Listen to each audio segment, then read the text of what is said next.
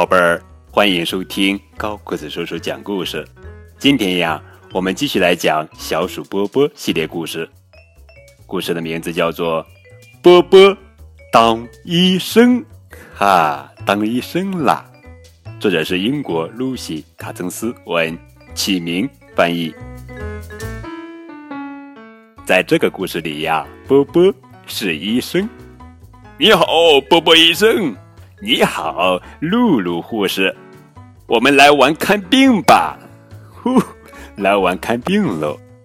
露露用听筒听一听，咚咚咚，波波的心跳，哈哈，有点痒痒的。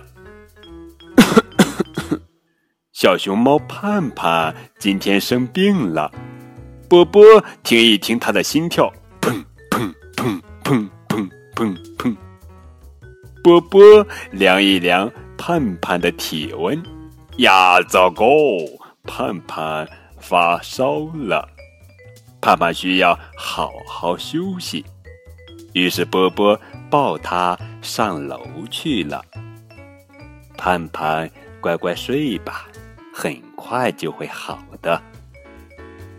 露露在楼下喊：“波波，波波！”波波冲下楼梯，小心不要太快啦！哎呦，咣当！